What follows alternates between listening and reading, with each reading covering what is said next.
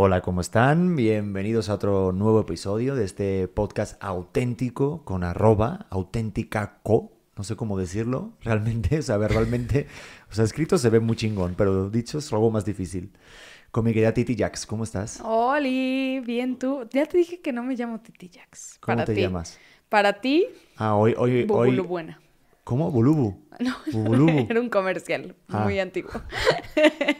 No, hoy nos pasó que te dije Titi Jax y me dijiste que no, que tiene que ser eh, amor, cordi, eh, Mi vida. coliflor, Coliflor, frambuesa de algodón. O sea, Sí. ¿quién, quién carajos empieza? Sí, Odio sí. esa gente que, que habla con el cari y el... yo sí te digo así. Pero no cari. A mí el cari... uf, ¿Qué es cari? ¿No? Cari o... Ni... No, ah, bueno, aquí no se dice cari. No, Como cariño. en España dicen cari. Cariño. Cari aquí siento también... si te llamas Karina. No, aquí también dicen cariño, corazón, amor, ¿no? Y de Eso repente sí. personas que... Todos esos se aprueban. ¿Titi? Titi. Nah. Nah. Bueno, Ana Cristina, ¿cómo estás? ¡Ay! Pedro, ¿no puedes revelar mi nombre real en Sí esto? puedo. Ok, bueno, ya lo sabe el mundo. ¿Qué? ¿Cómo te sientes después de ser, de ser un éxito digital? Muy bien, estoy feliz. Nuevo podcast sin maquillaje. Sí. Oye, como que mucha gente te estuvo diciendo que muy bien por ti, ¿no? Como que te aplaudieron. Sí, me pusieron así, ah, Alicia Keys hizo lo mismo y yo, pero Alicia Keys tiene la cara de Alicia Keys. ¿Sabes? Em, pero bueno, muy feliz, estoy muy contenta. Ha sido una buena semana, estoy cansada, pero como que estoy cumpliendo justo hoy seis meses de embarazo. ¿Qué tal? En el Mm. anterior podcast eran cinco y ahora son seis. Sí, esto así Wow. es, esto así va, ¡pum! Va rápido, ¿eh? Sí, ya. Y hoy tenías muchos temas de los que hablar, ¿no? Hoy me, dice- hoy me dijiste, Pedro, vamos a hablar de algo, porque hoy- este va a ser el podcast creo que más estru- estructurado, o al menos vamos a intentarlo. Sí, por eso te voy a dejar a ti tomar la batuta. Si no, me Ah, arranco. Tú pregunta y tú Me habla. tú eres- arranco. Venga, entonces tú, a ver, ¿de qué querías hablar? Porque creo que alguien te había puesto algo en, en las redes, ¿no? Uy, sí. Sí, sí estamos, sí estás, sí, ¿no? sí, sí, ¿Quieres ahorita un poco estamos... de café? No, no, estoy, estoy bien.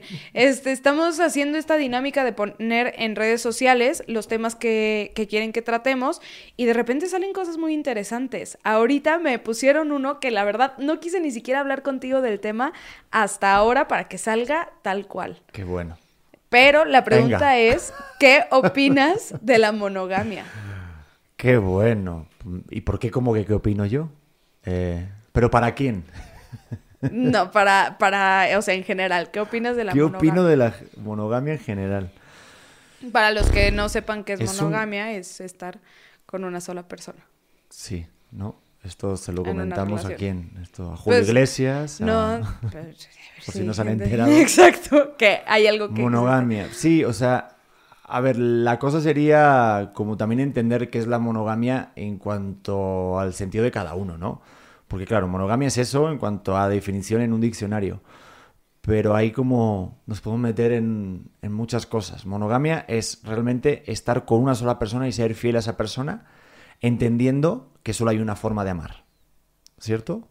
Mm, O realmente sí tener una, o sea, tener relaciones sexuales solamente con una persona. sí, tan, o sea, estar en una relación con solamente una persona.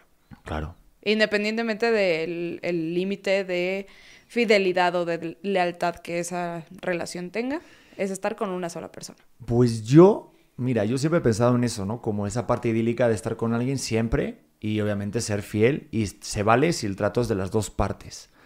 Pero viendo una conversación con, con un jeque árabe, fíjate, eh, el embajador en México, allí en Dubái, con mi amigo Farid, siempre lo nombro, parece que estoy enamorado de él, pero sí, vi una conversación que tuvo y él explicaba que ahí la, poligamia estaba tan bien instaurada porque daba mucha más estabilidad, porque era como todo muy, muy transparente, ¿no? Entonces no sé hasta qué punto la monogamia puede ser algo bueno o algo malo. O sea, yo mismo, o sea, como que depende de la persona, ¿no? A lo mejor, porque yo he conocido personas, parejas, que pueden tener relaciones con otras personas, se vale el acuerdo y ellas, o sea, esa, esa, esa pareja llevan años y son muy estables y son muy felices. Y también se vale. Entonces no sé hasta qué punto de repente la monogamia...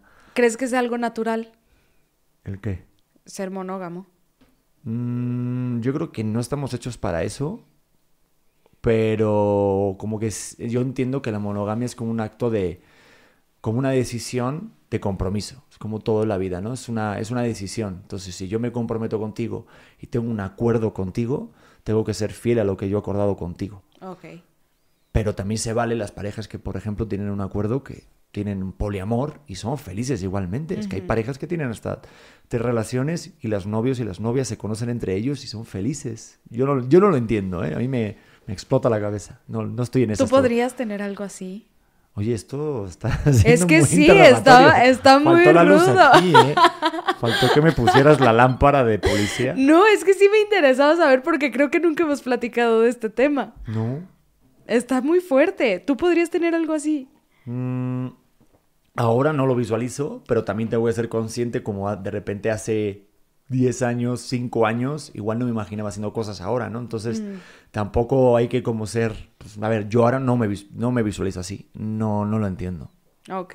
O sea, no lo entendería, es que no, todavía no estoy preparado, no estoy tan, mira que soy una persona abierta de mente, siento, pero se me escapan, soy en otras cosas muy conservador. Y a lo mejor por ver a mis papás que están juntos y tienen sus bodas de plata y todas esas cosas, me da como esa parte del romanticismo de que, de, para toda la vida, ¿no? De envejecer juntos. Sí. No sé, ¿tú qué piensas? Pues yo pienso, no sé si, no estoy segura si creo que es algo natural, creo que no. O sea, algo así como que la naturaleza te hace ser una persona y solamente una por siempre. No, porque creo mucho en el instinto que tenemos las personas de, de que obviamente te pueda atraer a alguien o que ves a alguien y dices, wow, o sea, ¿sabes? O sea, como que la, la química entre dos personas es algo que, aunque no quieras admitirlo, pasa, ¿sabes? Y no tiene que ser con la misma persona por siempre. Creo que muchas veces que ves a alguien hasta de, tu mismo sexo que dices, wow, o sea, está muy guapo, está súper guapa, ¿sabes? Pero lo que decías de tener un poco más de conciencia, de, decir, pues sí, o sea, mi decisión es estar contigo y mi compromiso es contigo, pues es muchas veces lo que nos separa del instinto animal, ¿sabes? Que sí creo que tenemos cierto instinto, pero también la parte de la conciencia y la parte de poder llegar como a estos acuerdos, creo que es importante. Y lo mencionaste al principio, si, si yo tengo este límite de lealtad, entonces no sé, es algo que tiene que ser platicado. Pero como natural, natural, no creo que sea.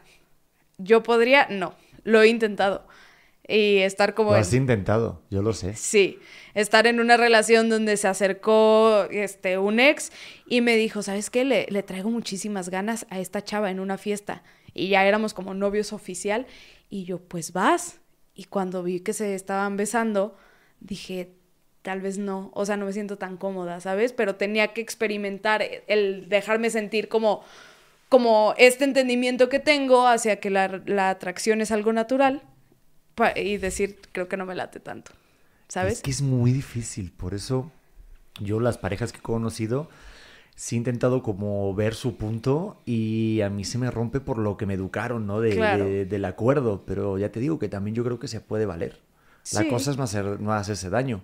Y por ejemplo, eso de la atracción que decías, yo me voy con un comentario de tu mamá, de mi maravillosa suegra, que decía, pues si viene, por ejemplo, eh, George Clooney, o Brad Pitt, o Richard Gere, por ejemplo, pues ella decía, yo si viene y se sienta a mi lado y me invita a una copa, yo digo, buenas tardes y me voy. Buenas tardes y hasta luego. Porque obviamente nadie está eh, libre de poder caer en una, tentación física en algún momento de debilidad y es mejor no estar cerca de la tentación porque tan tan. Es que sí, o sea, creo que, creo que, y yo te lo he dicho, a mí me pegaría más el que llegaras y me dijeras, oye Titi, llevo hablando con esta persona durante tres meses ah, oye Titi, salí de, de, copas con mis amigos y se me salió de control y pasó esto con esta chava que no conocía. ¿Sabes? O sea, como que, que como pareja tienes que poner muy claros los límites o tienes que estar como muy consciente de que a cualquiera le puede pasar el decir, güey, se me salió de las manos. Pero el estar mandando mensajitos, el estar como, o sea, sería meternos en otro tema totalmente distinto. No, no, no, pero sí, o sea, por ejemplo, para ti, y me lo preguntaron en Cosmo el otro día, eh, eh, para ti hay dos tipos de cuernos, o sea, también es cuerno el estar hablando por las redes con alguien aunque no haya pasado nada todavía físicamente? Sí, o sea, yo pienso que cuerno O sea, lo es... típico de mandarte el duraznito o la llamita de fuego. O sea, a ver, sí, obviamente en las historias no puedo controlar que a ti te lo manden, pero si ya es algo continuo, No, yo a- creo a que cuerno es cualquier cosa que se salga de, de los acuerdos que tú y yo tenemos. ¿Sabes? O sea, que, que puedo entender muchísimas cosas que, a ver, güey, Titi, eh, voy a tener, no sé, siento que mucha gente podría ver como cuerno que tuvieras en algún papel una escena de cama. No, yo no, entiendo que es tu trabajo. ¿Sabes? O sea, como que hemos platicado de esos acuerdos, que si mañana, y, y yo te lo dije en su momento, si mañana tú llegaras y me dijeras, oye Titi, invité a esta chava a mi habitación de hotel, sería como, creo que no está tan cool, ¿sabes? Porque es invitar a George Clooney tú más bien por un trago, ¿no? Sí, sí, pero, pero no me contestaste. O sea, para ti, por ejemplo, estar hablando en Sí. las redes y tales sería cuerno. Para ti, lo que es jugar, no sé, de una forma digital o texting, como dicen, por ejemplo, sería un cuerno, sería una infidelidad. O Sí. bueno, sexting, perdón, sería infidelidad. Sí, yo pienso que sí. O sea, eso, eso me ardería un poco más a que me dijeras, no mames, está buenísima esta vieja, ¿sabes? O sea, siento que a mí, a mí, a mí, a mí, sí. Pero entiendo a la gente que no, ¿sabes? Que dicen, a ver, no, cuerno es hasta que te acuestas con esa persona. A mí un cuerno podría ser, o sea, acostarte con alguien no tendría que ser para mí necesariamente un cuerno. Para mí.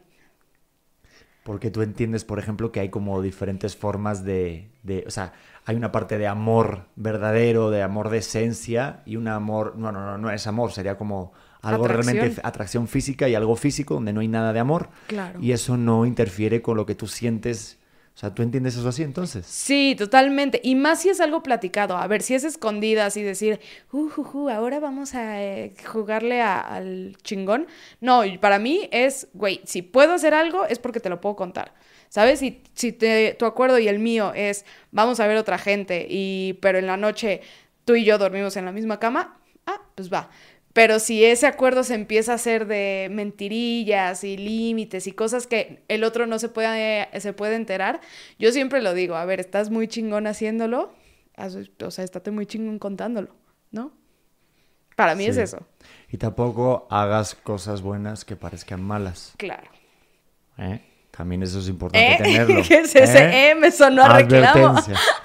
¿Eh? Así que contrólate. ¿eh? Que la embarazada está las hormonas con el jijiji. Hoy sí, porque ahorita soy el deseo sexual de un chorro de gente. No, pero todo el mundo me dice lo bonita que estás. Y yo te lo digo todos los días. Esto es algo importante. Hay que decirse las cosas todos los días. Y si te tienes un pensamiento de decirle lo bonita que está tu mujer, o tu pareja, o tu marido, no te quedes con las ganas y hay que decírselo siempre. Hay que un, rat- un ratito al día dedicarse a mirarse los ojos. Oh, eso está muy bonito. No, hoy lo estaba escuchando en un podcast y es, nosotros nacemos a través del reflejo del otro. Y este fin de semana que tomé un taller buenísimo de voz, una de las compañeras, Mónica Huarte, gran actriz de México, 40 y 20, yo fui su esposo en unos capítulos, y después de tanto tiempo de, de- no verla, me dijo, Pedro, tienes la cara diferente. Y me lo dijo muchas personas, me lo han dicho muchas personas, y, y obviamente mi vida personal es un claro reflejo de al final cómo te ven. O sea, yo no me veo, yo no me puedo ver, ver o sea, veo un reflejo de un espejo, pero creo que es a través de los ojos de alguien cuando realmente te ves. ¿No? Y creo que con esa gente te quedas, con la que, o sea, no sé, muchas veces pienso como, ¿por qué, ¿por qué muchos hermanos no se llevan? ¿O por qué terminas rompiendo con tus papás o así? Y creo que es mucho por cómo te ven ellos, ¿sabes? O sea, por cómo, por la idea que ellos tienen de ti y por eso decides quedarte con otra gente.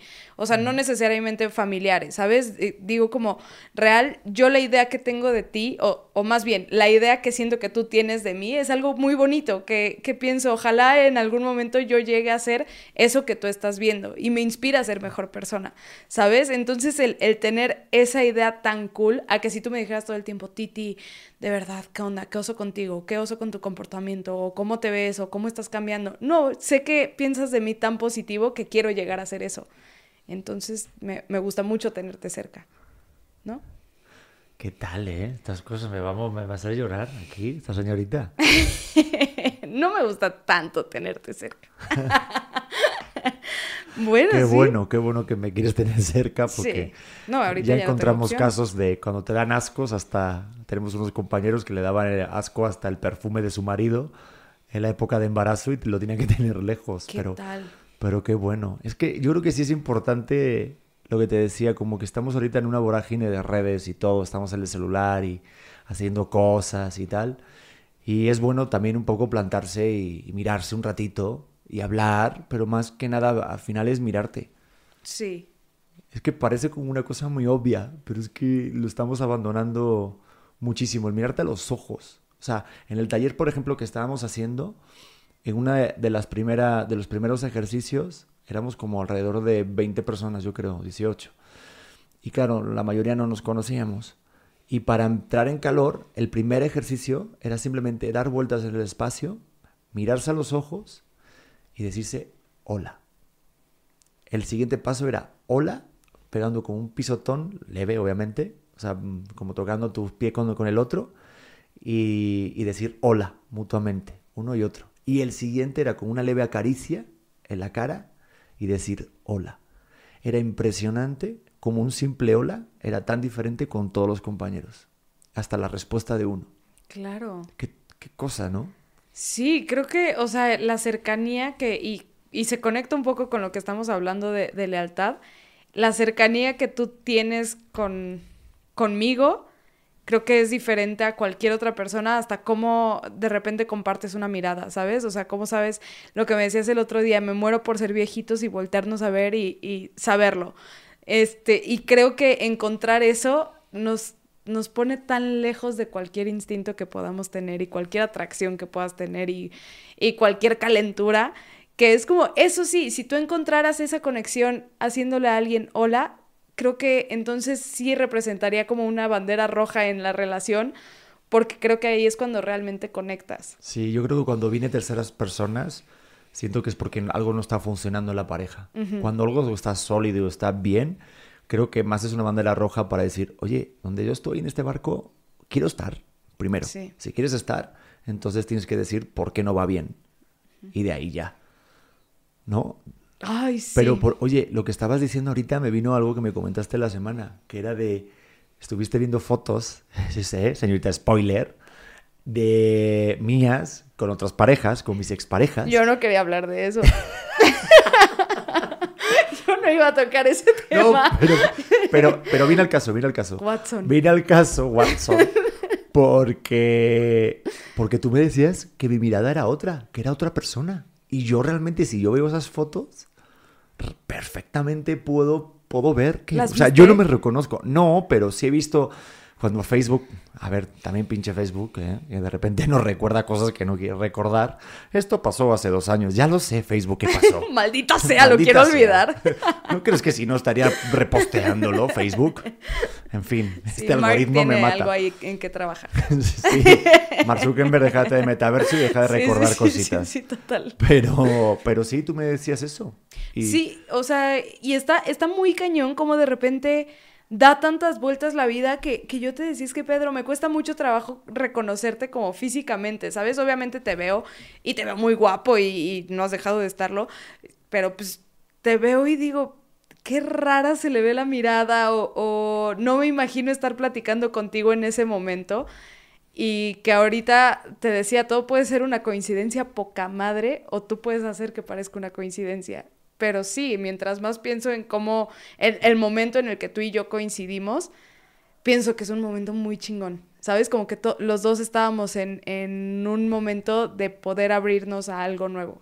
Y eso está cool, porque no siempre estás abierto a eso. Sí, pero también es porque hubo una conexión.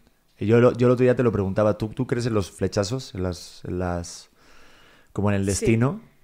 Ay, ¿Crees no que sé alguien si está hecho para el otro? O sea, ¿crees que es un- el eso del hecho, o sea, de que uno está hecho para el otro y el, el flechazo y Cupido y eso?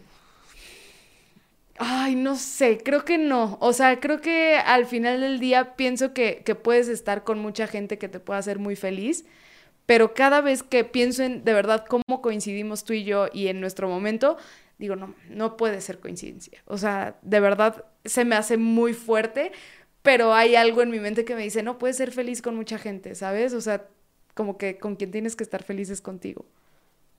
Mm. No sé, ¿tú? Ay, yo es que recuerdo perfectamente cuando te vi y sí creo que todo pasa por algo. Yo creo en la teoría de los hilos, de los hilos rojos que decía Steve Jobs, que, que la vida eh, tiene sentido eh, de adelante para atrás, no al revés. O sea, empieza a cobrar sentido cuando tú miras para atrás y dices, ah, mira, y pasan cosas. Y entonces eres una- un ser humano que si estás creciendo y estás intentando no caer en el mismo error, creo que uno, o sea, como que todo tiene un porqué, ¿no? Y en ese caso las relaciones y todo, pues ahí, te- ahí tú te das cuenta, cuando una relación funciona bien, te das cuenta por qué tus relaciones pasadas fracasaron.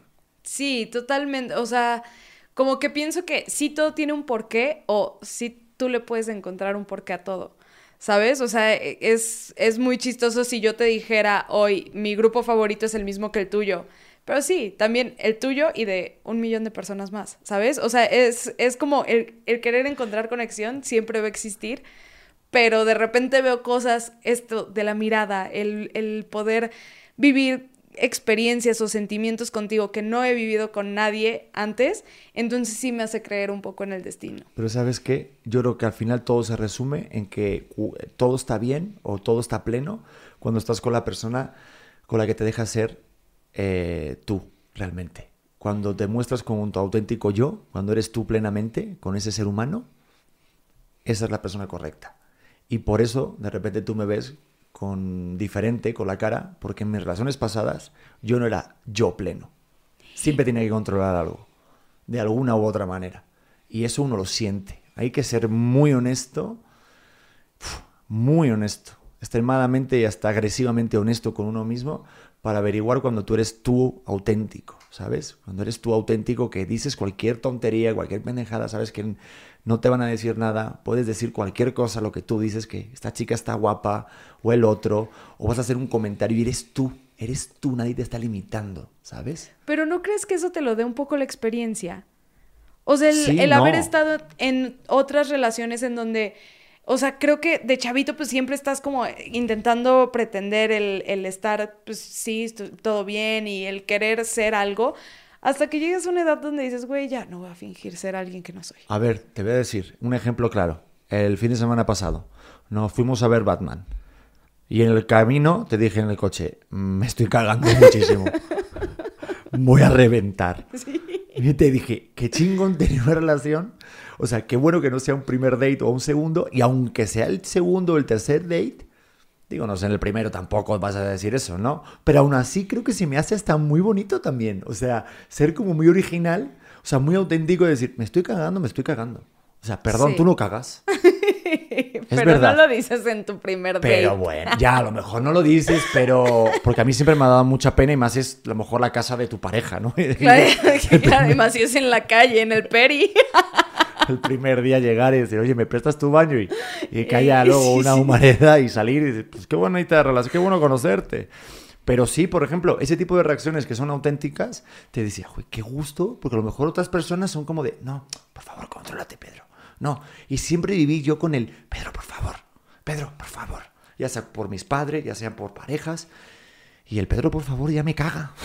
o sea, ay, yo aquí ya habría No, abriéndome. sí. Pero sí, o sea, hay que mostrarse tal como uno es, sin miedo a que te limiten. Pero es por experiencia, es porque te cansaste de eso. Pero si tú te hubieras dicho esto hace 10 años, probablemente hasta tú te habrías dicho, Pedro, por favor. ¿Sabes? O sea, hoy que puedes estar en, una, en un lugar seguro y decir, güey, aquí, y me lo dijiste, yo a mi hijo le voy a decir que este es un lugar seguro, que aquí no va a haber juicios, que aquí no va a haber ideas, secretos, bla. No, no, te dije otra cosa. ¿Qué me dijiste? Vean, ya lo El lugar, el hogar concreto es la casa y ahí se manda y los papás somos los que mandamos y todo eso. Pero va a haber como un rinconcito a la semana, Ah, caja. una caja secreta donde se puede decir las cosas sin juicio. Papá, que me fume un porro. Perfecto. Dime cuál es tu dealer. Te puedo recomendar uno mejor. O sea, quiero ser su colega. O sea, no a lo Sí. mejor ese nivel. No estoy. Que no me lo digas con siete años, ¿sabes? Pero sí que haya como una parte de. de- de- Porque a mí me gustaría. A, a mí me hubiera gustado tener ese partner, ¿sabes? Y siento que los papás, aunque son papás, también está, está cool ya sea también la mamá y que se puedan compartir cosas sin tabús. Porque muchas veces tenemos tabús con los hijos y no hablamos de cosas y dejas que a lo mejor lo descubran por sí mismos.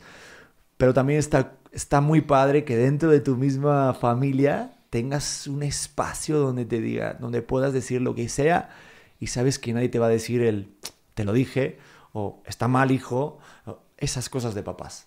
Sí. Digo, lo estoy diciendo ahorita, ahorita habrá que verme después, ¿no? Es que siento que dientes para afuera está facilísimo, pero ya cuando estás ahí y ves que se van a, a, dar en la madre o ves que está pasando algo que lo va a lastimar, ay, a mí me va a costar mucho trabajo. Me va a costar mucho trabajo, pero también quiero estar abierta a cuéntame lo que tú quieras. ¿Sabes? O sea, quiero ser parte de, de, ese, de ese equipo y yo te lo he dicho, a ver, de aquí en adelante somos los tres mosqueteros hasta que decidamos tener otro, sin presión. Dios mío, dame, déjame descansar, que apenas todavía no hay espacio. Yo lo que te decía es que el otro día en casa de unos amigos, ¿verdad? Vamos a hacer la parejita de, de una, una ya. Aprovechamos la salida de uno. El peaje que paga uno lo pagan los dos. Ay, sí. ¡Pum! Sí dan ganas, ¿eh? Después con los síntomas feos del embarazo, sí dan ganas de decir, ay, ojalá pudiera tener ya dos y ya está, ya los tengo ahí hechos. y que fueran panecillos. Oye, mi vida, eh, para hacer la recta final aquí del episodio, ¿te acuerdas que habíamos hecho como preguntitas en Instagram? Sí. Y tengo unas cuantas preguntas de la gente que nos está escuchando, que gracias a Dios les gusta el podcast. Y mi querida B. García de Argentina, creo, porque pone AR, no sabemos si es, me estuvo hablando, bueno, estuvo diciendo que habláramos de las relaciones tóxicas de suegras. ¿Tú tienes alguna, un capítulo, alguna anécdota con alguna suegra tóxica? Sí. Yo, ¿tienes tiempo? Ampliamos el podcast. A ver, tú cuéntala primero. Yo tengo perfecta la Ay, anécdota es que te que quiero es contar. posible que, que lo vea. Sí. Eh, a ver, eh, mira, he tenido mucha suerte, creo, por lo que he escuchado y hablado y visto las noticias. Claro. no, no ha habido sangre ni asesinatos, afortunadamente, pero, pero sí recuerdo una suegra que, que ojito. O sea, las peores yo creo que son las que, las que van ¿A con sonrisa. Madre mía. Mira, yo creo que las peores suegras son las que te ponen la cara sonriente a ti y te tratan lindísimo y luego por detrás hacen todo lo posible para que no estés con esa pareja. O te tiran mierda. Y uno lo sabe, porque se va enterando después, porque la pareja al final es un claro reflejo de la mamá. Yo digo, uy, di un golpetazo a esto, perdón. Yo digo que si quieres ver cómo va a estar tu pareja, tu mujer, dentro de unos años, fíjate en tu suegra. Es que sí. Pero en tanto actitud también, ¿no? En actitud y físicamente, ¿eh? Así que yo creo, digo, es, es mi teoría. Pero una anécdota así era de, de una suegra que yo tenía, que me caía muy bien y demás. Pero recuerdo que siempre como que velaba por mí delante mía, delante mía, y decía, Pedro, tú aguanta, aguanta un poco más. Es que ella es así, es que entiéndelo, no sé qué. Me decía, una milla más, una milla más. Y yo, No es mi mamá, ¿verdad? No, no, Ah, no, no, no. Eh, Porque eh, si sí, entonces sí aguanta. Todo, la verdad, Caraceli es una crack. No, pero era como de. Digo que también yo estoy contando la historia desde mi lado, ¿no? Entonces no digo que tenga la verdad absoluta y yo tampoco soy un ser perfecto. Pero, pero mi historia, como yo la cuento y mi verdad, es que a mí me decía eso. Yo no entendía por qué a mi pareja le costaba tanto estar bien. Y de repente a las dos semanas yo me enteré que ya estaba con otra persona. O sea, no puede ser que en dos semanas ya estés saliendo con alguien cuando cortas una relación de tiempo. Voy a Y- y- vender exclusiva. y, y mi suegra me decía, no, es que Pedro, es que ya cambió la historia. A las dos semanas, después de terminar, de tanto año haciendo las millas, a las dos semanas era de, pero es que a mí me dice que él la cocina y él abre la puerta de los carros. Y yo, ah, pues qué chingón. No, no. Digo, pues yo al menos pedí el Rappi y, y el Uber. ¿no? Pides Rappi muy bien. Eh, Yo pido el Rappi muy bien, yo cocino bien rico. Pero me refiero que rápidamente te, te cambiaba. Y esto es una anécdota así leve, pero sí sentía siempre como una especie de presión de. de, de, de también como contentar a la suegra Ujú. y que me daba como esperanzas y demás. Y vi que al final por detrás siempre van a dar la razón al hijo o la hija. Pues. También es entendible, Tú ¿no? también lo vas a hacer. Sí, pero me refiero. Digo, esto es un caso. Y luego hay otros más casos. Joder, acabo de quemar muchísimo, ¿no? Acabo de quemar muchísimo. Di tú algo rápido antes de que se nos vaya el tiempo. Pues yo una vez salté de un segundo piso. Sí, esa no te lo había contado. No tenía permiso de estar sola en la casa de, de, un noviecito que yo tenía. Yo vivía en Monterrey y él vivía en Aguascalientes. Lo fui a visitar. No teníamos permiso de estar solos. Y en un momento dijimos, ay, X, vamos un rato, ya está, mis papás no están, ya sabes, el típico. En eso llegaron los papás y estábamos en un segundo piso. Y me dijo, si te ve, no le caía muy bien a la señora, si te ve, se va a armar. Y yo, no, no, no, ¿cómo? No sé qué, me escondí, yo era muy amiga del hermano, tal. Y en eso veo que regresa y me dice, vas a tener que saltar. Y yo, no, es cierto. Y en eso me asomo, segundo piso, o sea, no es broma, un segundo piso, o sea, el güey me, me, iba a cachar así, justo cuando me suelto para, para que me cachara, sale la mamá, con cuidado. Y yo, no, ma. El güey, en vez de cacharme, me soltó, y así como costal de papas. Nos pusieron una regañiza que mis papás, cuando se enteraron que, que pues, no podía estar en la casa y tal, en vez de regañarme a mí de, de toda la regañiza que me habían puesto, se enojaron mucho con los papás de, de mi ex y fue un pleito Creo que yo también ya acabo de quemar a alguien. Mira, estoy aquí para, sostenerte. Por... Lo bueno Saludos es que solo estamos entre los número 23 más escuchados en Spotify, de los podcasts de ocio. O sea, espero que no los tengan ahí en el playlist y sino que se lo estén pasando muy bien la gente que está escuchando esto. Sí, mi suegra de en ese momento era una gran persona. Entiendo que haya estado preocupada por su hijo. Oh. Pero no para soltarme desde un mira, segundo creo piso. Que, mira, creo que para que nos sintamos un poco mejor que también la gente deje un comentario de su anécdota con alguna suegra tóxica. Sí. Creo que eso también nos va a aliviar muchísimo. Creo que la tóxica fui yo en esta historia, no la suegra. Está bien saberlo, está bien saberlo para el siguiente. Oye, tengo otra de, mira, se llama La Rubia Pancracia, mm. así en Instagram, y nos preguntó que cómo llevamos el choque de culturas España y México. Se me hace muy interesante esta. Espectacular. A ver, ¿en qué? Hay muchas cosas, ¿eh? Nombres de películas. Lobezno, por ejemplo. No, pero eso... A ver, vamos a ver. Que le digan Lobezno a Wolverine, o sea, producción, ¿estás de acuerdo? Me hace... Tenemos un colombiano. ¿Cómo se dice en Colombia? ¿También Lobezno? ¿No? No. ¿Se dice Wolverine Wolverine. También? Claro que se dice somos, Wolverine porque Somos los es... únicos retrasados en España, sí. Porque aparte no es Lobezno. Es Lobezno. O sea, yo no quiero ni siquiera tratarlo. Yo no es entiendo eso también. Yo, yo estoy de acuerdo con lo de las películas. Sí, que se llame Lobezno. Pero o- o también la de la que nos gusta mucho, la de Juego de Gemelas, Juego de gemelas. que se llama en España Tú Ya. a Londres y yo a California.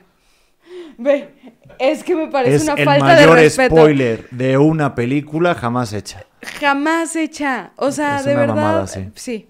Sí, sí, sí, sí, sí. Alguien tiene que hablar con ellos. Pero más allá de eso, el choque de culturas creo que lo llevamos bastante bien hasta que llegamos a estos temas. Sí. De hecho, siempre nos pasa con, con palabritas así bobas. Sí, El otro día que, que dijiste lo de lo de las muñecas, lo que se ponen los trajes, los la- gemelos, se Los gemelos. ¿Cómo se dice aquí? Gemelos. Ah, pues ya está. no era ese entonces. No, no era ese. Eran las taparroscas. Ah, las taparroscas, es verdad. ¿Cómo se dice en España? Se dice en España chapas.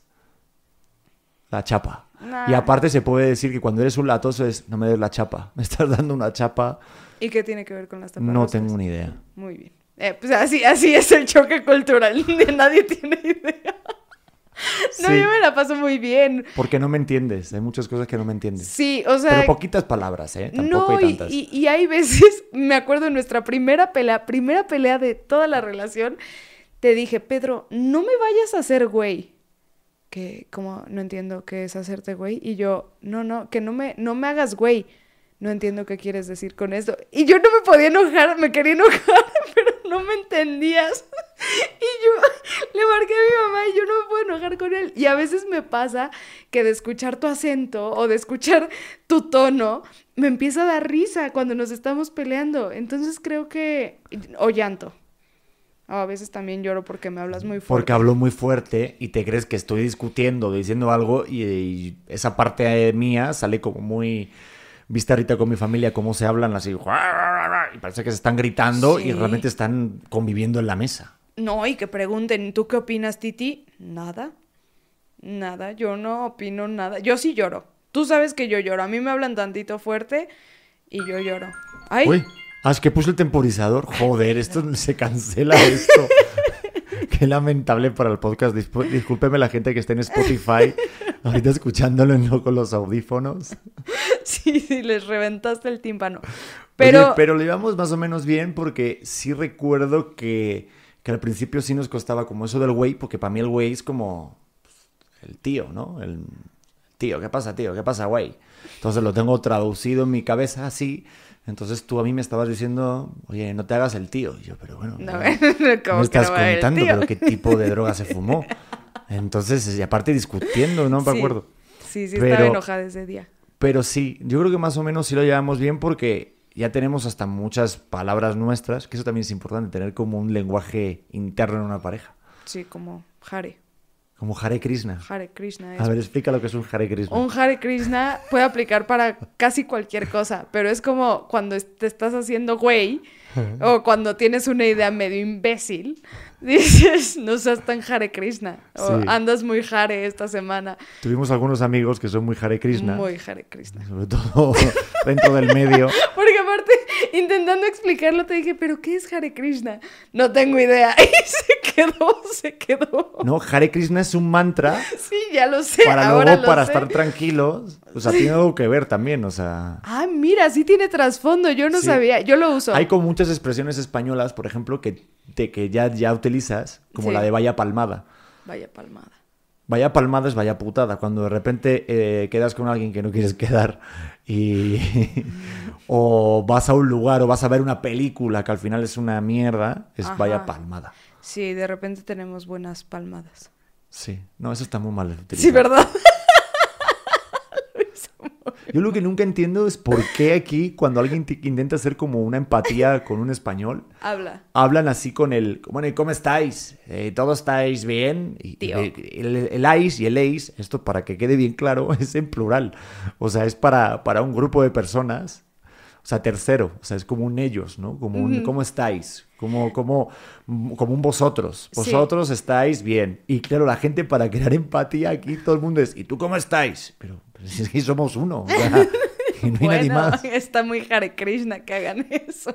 No, pero, pero pues es lo mismo, como cuando yo ahorita fui a España, que, que el hijo de tu cuñado le gané en un jueguito del celular y me dijo, ay, vete a la chingada. Y yo, perdón, disculpa, ¿sabes? Y me lo, me lo estuvo repitiendo durante todo el mes allá, hasta que un día me iba a levantar y le iba a decir, bueno, un tiro tú y yo, pero no entiendo qué es choque cultural. Cabe destacar que el niño debe tener 12 años. Y mide más que yo, entonces no, Sí. no, me puedo, no me puedo poner al tiro. Bueno, mi vida, eh, fue un gran episodio. Me lo pasé muy bien. Yo también. me lo Hay que dar gracias bien a toda la gente que está escuchando esto porque nos hizo ser uno de los podcasts más escuchados dentro de los 23 Sí. de la categoría de ocio, hay que decirlo, en Spotify. Así que gracias. Y a la gente que está en YouTube también gracias porque está cabrón esto, está, está- está chingón. Ay, sí, quédense con auténtico y platíquenos sus historias auténticas. Gracias, mi vida, me lo pasé muy bien. Yo también, te quiero mucho. ¿Quieres decir algo más? ¿Algún Em, anuncio? No, ¿No? estamos ¿Un bien. comercial? ¿No? ¿Listos para el siguiente viernes? Sí. Tengo emoción. Ah, qué bueno. Tres Bueno. meses más Tres meses y ya no es el bebé. y tenemos un podcast con el bebé. Ok, podcast bebé auténtico. Exacto. Vale. Bueno, toda la gente que no se olvide, por favor, suscribirse al canal de YouTube. También agreguen el podcast maravilloso en Spotify. También estamos en Amazon, estamos en Deezer y estamos en iHeart. Eso me dijeron. Así que a todos los que estén escuchando en cualquier plataforma, gracias por estar aquí.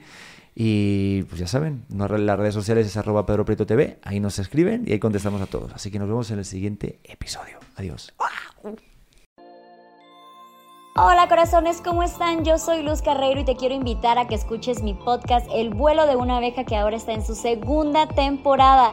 Recuerda que es un espacio seguro de plática, chisme y aprendizaje de todo tipo de temas con todo tipo de personas. Y la puedes escuchar en tu plataforma de audio favorito.